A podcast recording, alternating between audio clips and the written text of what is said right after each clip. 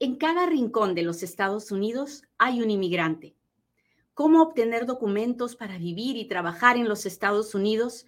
Es una pregunta con muchas respuestas. Yo soy Katia Quiroz, abogada de inmigración, y en Inmigrando con Katia encontrarás todas las respuestas. Muy bien, hoy día vamos a hablar de inmigración como todos los días. Este es el momento donde yo le pido, por favor, que le machuque al botón de compartir que me permita llegar a un inmigrante más, a uno de esos que ah, me dice, no, pues, ¿cómo se van a dar cuenta de que estoy aquí? ¿Usted ha escuchado esa historia? O el compadre que le dice a uno, no, no, no trabajes con tu nombre porque vas a malograr tu visa o ah, cámbiate de nombre para que no sepan que estás aquí. ¿Ha escuchado eso? Si usted es de los que ha escuchado eso, por favor, levánteme la manito o dígame sí, yo conozco a alguien o cuénteme, porque tenemos que sacar esas, esas, ah, esos mitos, esas leyendas de, de para que la gente no siga cometiendo errores. Así que si usted es de esos, por favor, levánteme la manito si cree que el tema es importante, compártalo, permítame llegar a un inmigrante más para que no meta la pata y no se meta en camisa de once varos. Sí, Talía dice, me lo han dicho a mí, sí, yo lo sé, yo lo sé.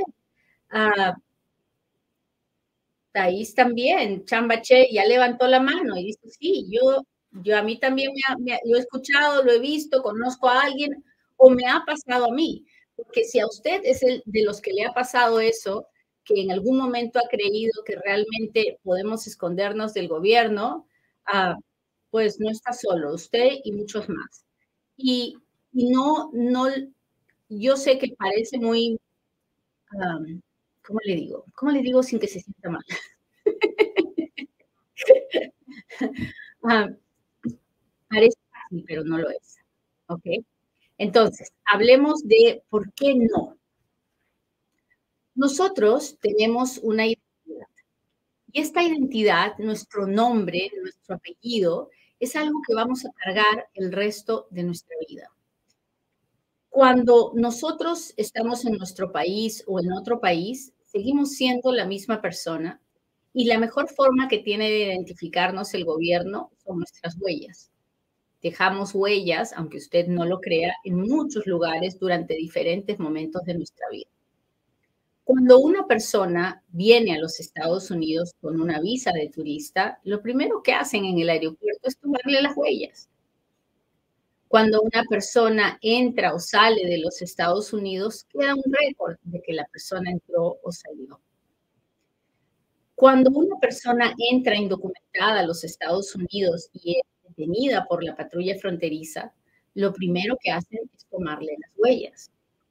Cuando la persona está en los Estados Unidos indocumentada y se mete en cualquier tipo de problema con la, con la policía o con la inmigración, lo primero que hacen es tomarle las huellas.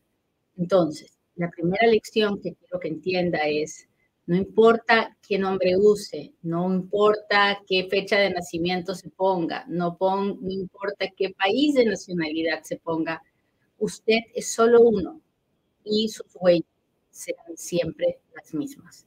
¿Hasta ahí estamos claros? Por favor, compártame. Mi gente de TikTok, ah, nuestros números por alguna razón en TikTok han bajado mucho.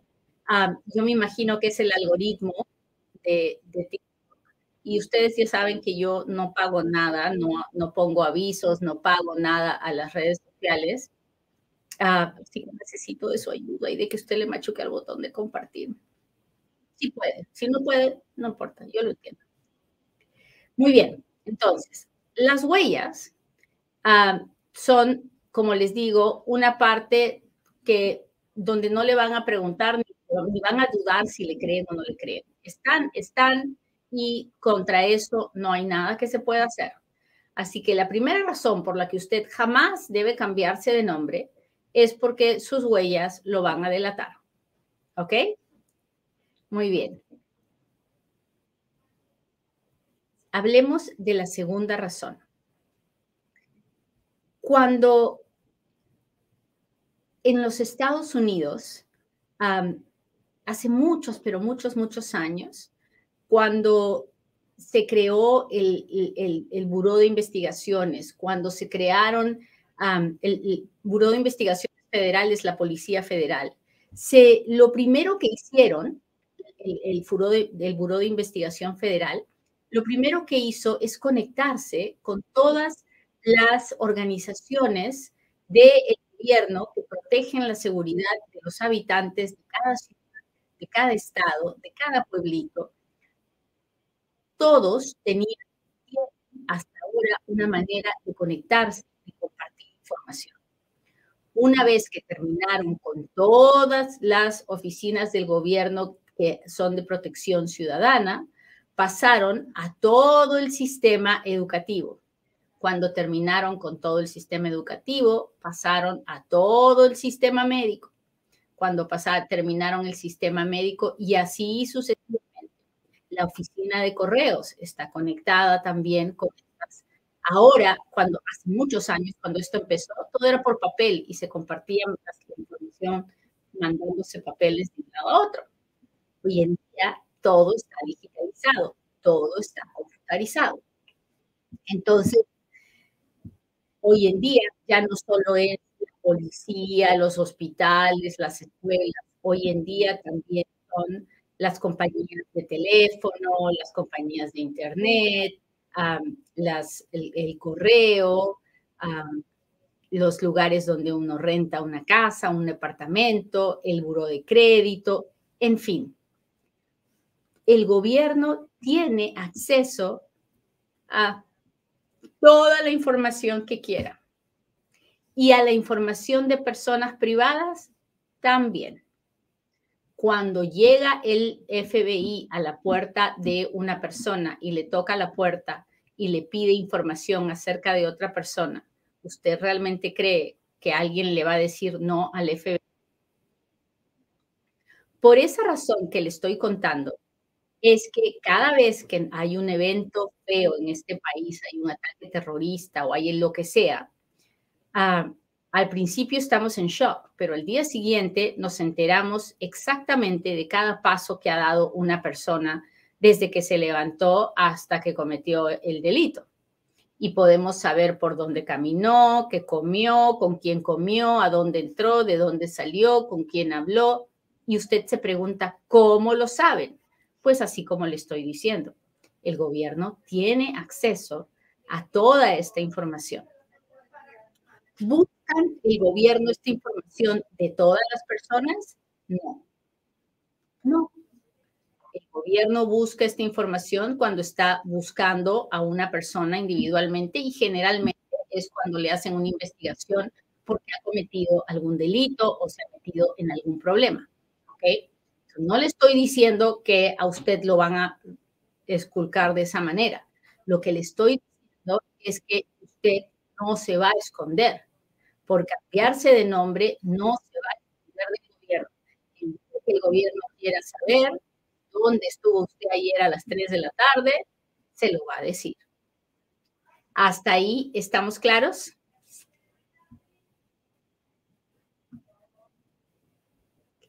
Cuénteme si me está entendiendo, cuénteme. Hola, hola, hola Alejita, muchas gracias por estar aquí. Fernando, gracias. Florcita, ¿cómo está? Gracias, gracias, gracias. Qué maravilla. Gracias por los corazones, muchachos, mi gente de TikTok. Aida, muchas gracias por estar aquí, gracias por los diamantes, los regalitos. Hola, hola.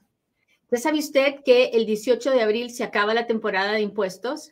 Y eh, hoy, hoy día, si usted todavía no los ha hecho, es momento de llamar a Futuro Tax. Futuro Tax es la oficina de taxes para inmigrantes y sus familias.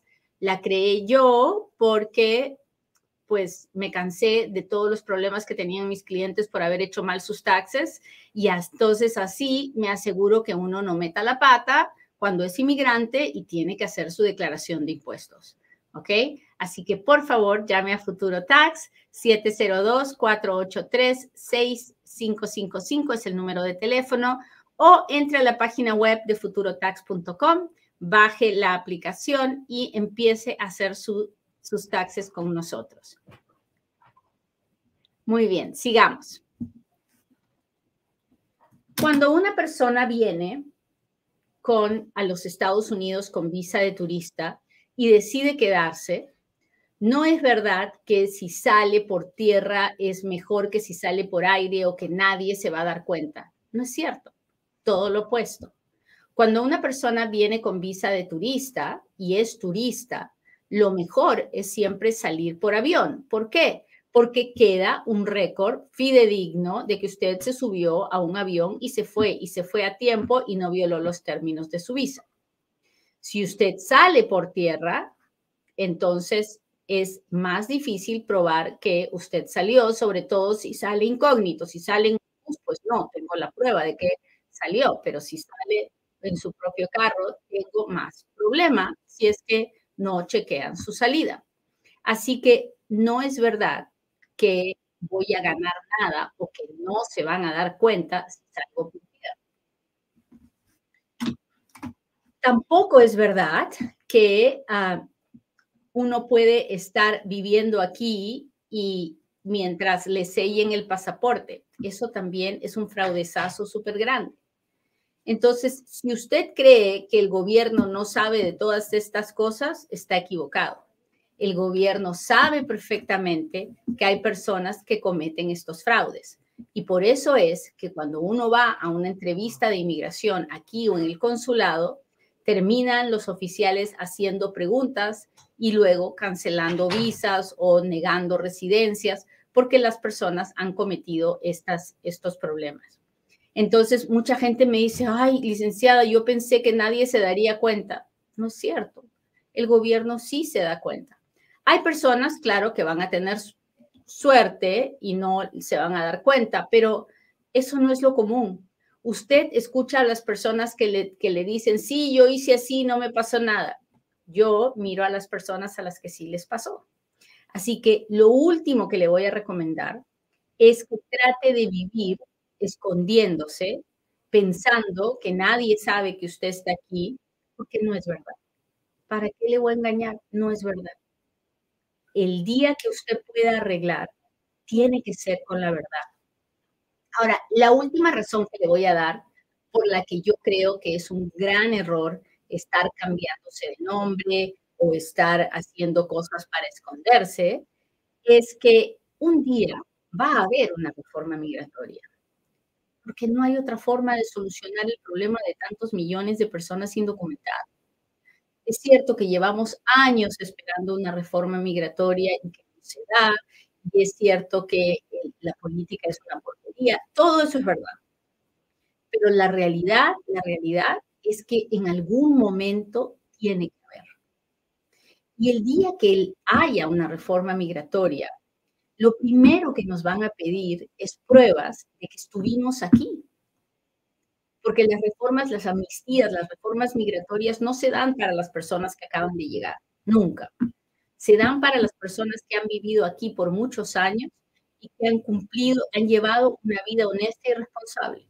Han pagado impuestos, no le deben nada a nadie, no tienen récord criminal. Esa es la historia de todas las amnistías en todos los países del mundo cuando se dan el día que nos toque a nosotros, usted tiene que estar listo para poder presentar esos documentos.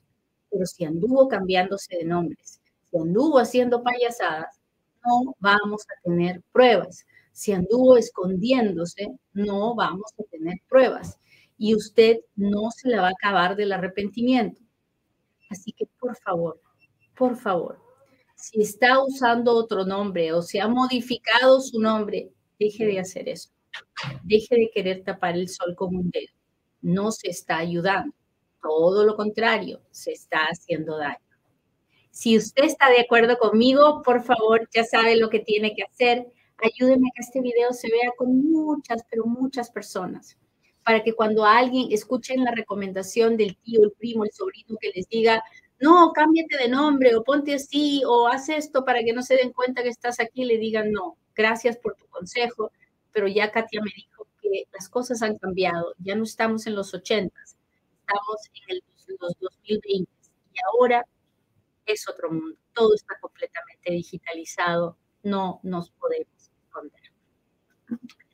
¿Qué tal, muchachos? ¿Qué les pareció la clase de hoy? Un poco fuerte, ¿no? Porque estos temas son difíciles de hablar y difíciles de explicar y yo soy bruta para decir muchas veces las cosas, sobre todo cuando me pongo en el plan de mamá regañona, pero le pido perdón y espero que, pues, que me haya entendido el mensaje porque se lo digo con mucho amor. Muy bien, ahora sí, hágame sus preguntas, porque ahora es cuando Katia responde.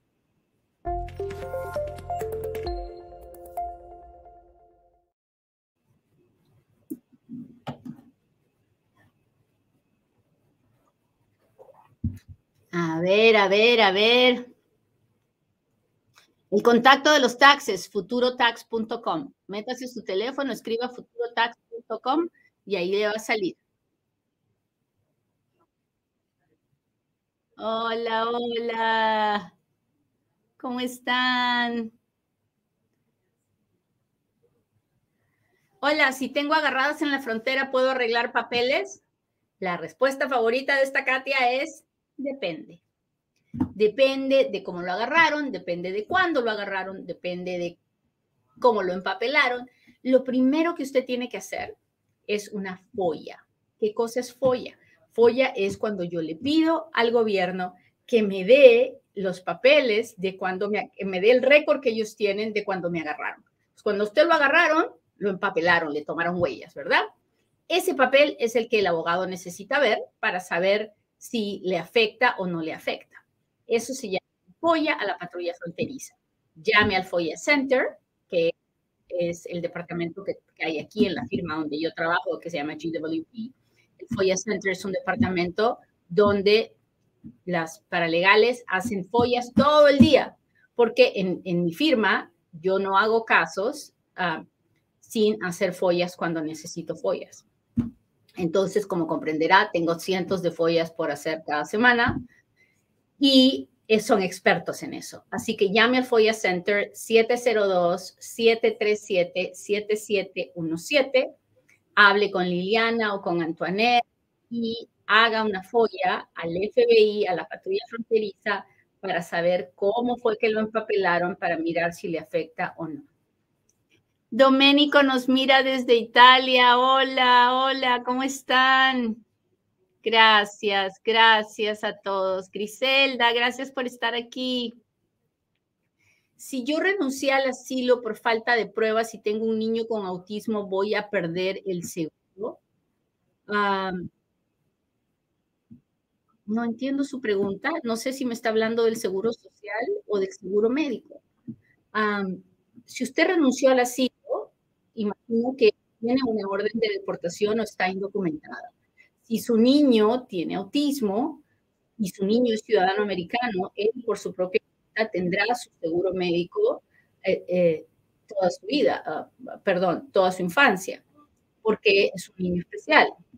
Ah, no, no entendí su pregunta, pero mi consejo es que hable con un abogado en persona para que, para que usted puede hacer las preguntas cómodamente y el abogado también le puede preguntar a usted las cosas que necesita saber.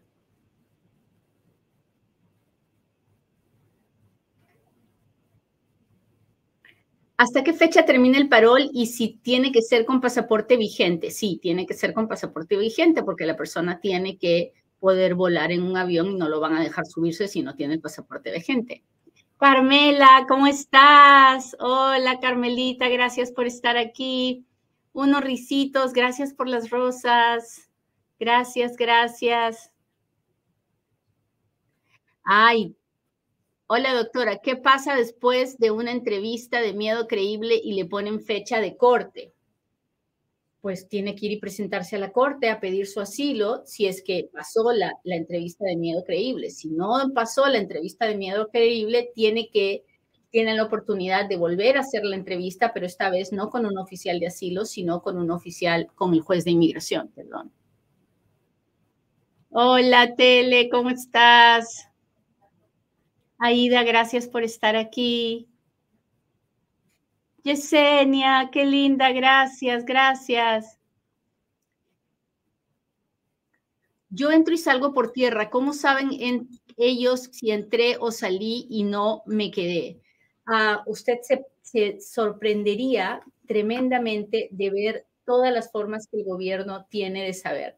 Yo no sé si usted se ha dado cuenta, pero en todas las hay cámaras por cada línea por donde salen los carros y así ellos pueden contabilizar los carros que entran, las placas de los carros que entran y salen.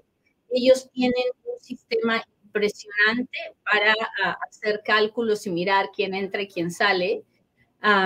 pero cuando una persona está haciendo por el que se den cuenta que uno está entrando y saliendo, se está haciendo daño uno mismo porque el gobierno no encuentra una prueba de que la persona salió y entró a tiempo, ah, siempre decide en contra del inmigrante. Muy bien, déjeme ver aquí qué está pasando con mi gente de Facebook y de YouTube. José Manuel, soy ciudadano, quiero pedir a mi esposa e hijos, entraron como turistas, afecta inscribir a mis hijos en la escuela después de ingresar la I-130. Ah, si sus hijos, si usted ha decidido que sus hijos se queden, ah, pues lo primero que tiene que hacer, José Manuel, es hablar con un abogado de inmigración, averiguar si sus hijos ya son ciudadanos americanos. Y si no lo son, pedirle al abogado que le ayude a hacer el trámite de residencia de sus hijos. Porque si, ellos entraron con visa y usted ha decidido que se queden, usted no, no tiene que hacer la I-130, tiene que hacer mucho más. Así que hable con un abogado en persona.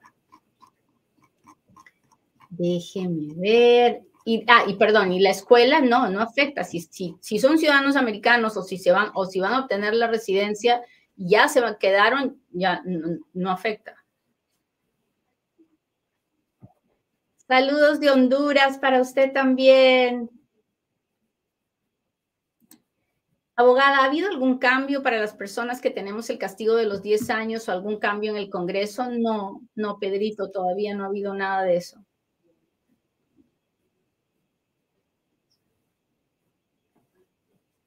Ah, tengo fecha de corte por segunda vez antes del año y tengo parol y 220A. ¿Puedo aplicar a la residencia?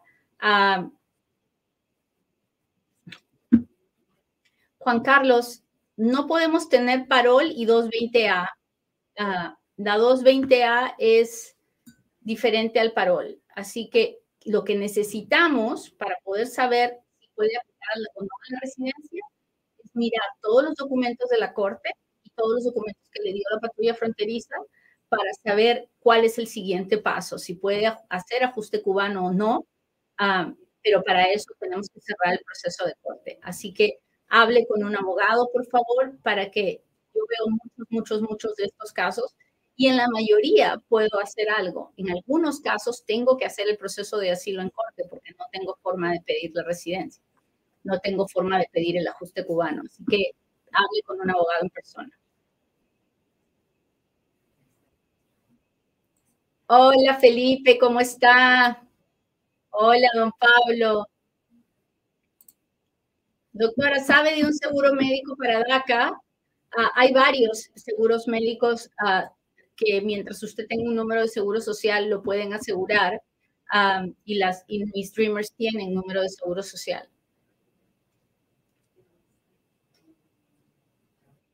Si trabajas cash, que no pagas impuestos. Mentira de todas las mentiras. Uno tiene que pagar impuestos, gane cash, gane cheque, como sea que gane. Ganas dinero, pagas impuestos.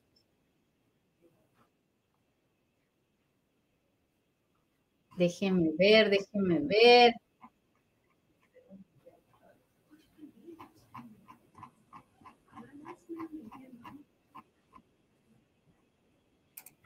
Mi primo se entregó en la frontera y aquí le han dicho que no trabaje con su nombre para que pueda pedir asilo y permiso de trabajo. ¿Es cierto? es cierto ah, que La regulación del asilo dice que una persona no puede trabajar hasta que no reciba el permiso de trabajo. ¿Ok?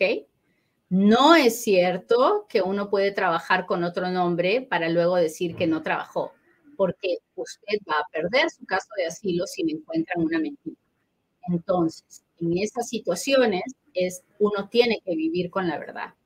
Uno tiene que, si tiene que trabajar, tiene que poder decirle al juez, yo sé lo que su regulación dice, pero no me pude quedar sin trabajar, tenía que comer y trabajé. Y el juez eso lo va a apreciar mil veces más que usted se pare frente a un juez y le diga por un año o dos o tres no trabajó, vivió de la misericordia de la gente y, y eso no es verdad. Nadie se lo va a creer. Así que es, una, es un muy mal concepto.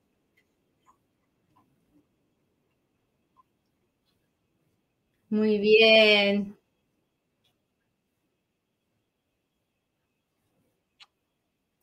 Marlene dice, me casé, me aprobaron la petición, ya no sé qué más esperar, la, la, la aplicación de residencia desde julio que la metí, me mandaron un request for evidence, la envié el 8 de febrero, sigo sin respuestas.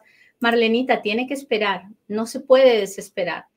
Ah, tiene que esperar, yo espero que tenga abogado, pero pareciera que no, ah, porque entonces usted sabría que tiene que estar tranquila. Si la mandó el 8 de febrero, pues recién estamos a principios de los meses, espero 90 días antes de presentarse un inquiry, de mandar un preguntando qué está pasando, que, porque no han pasado 90 días, pero no gana nada desesperados. Hay que tener paciencia y buen humor y avanzar porque va a llegar, su residencia va a llegar, su cita va a llegar, así que espere tranquila, Dios va a proveer.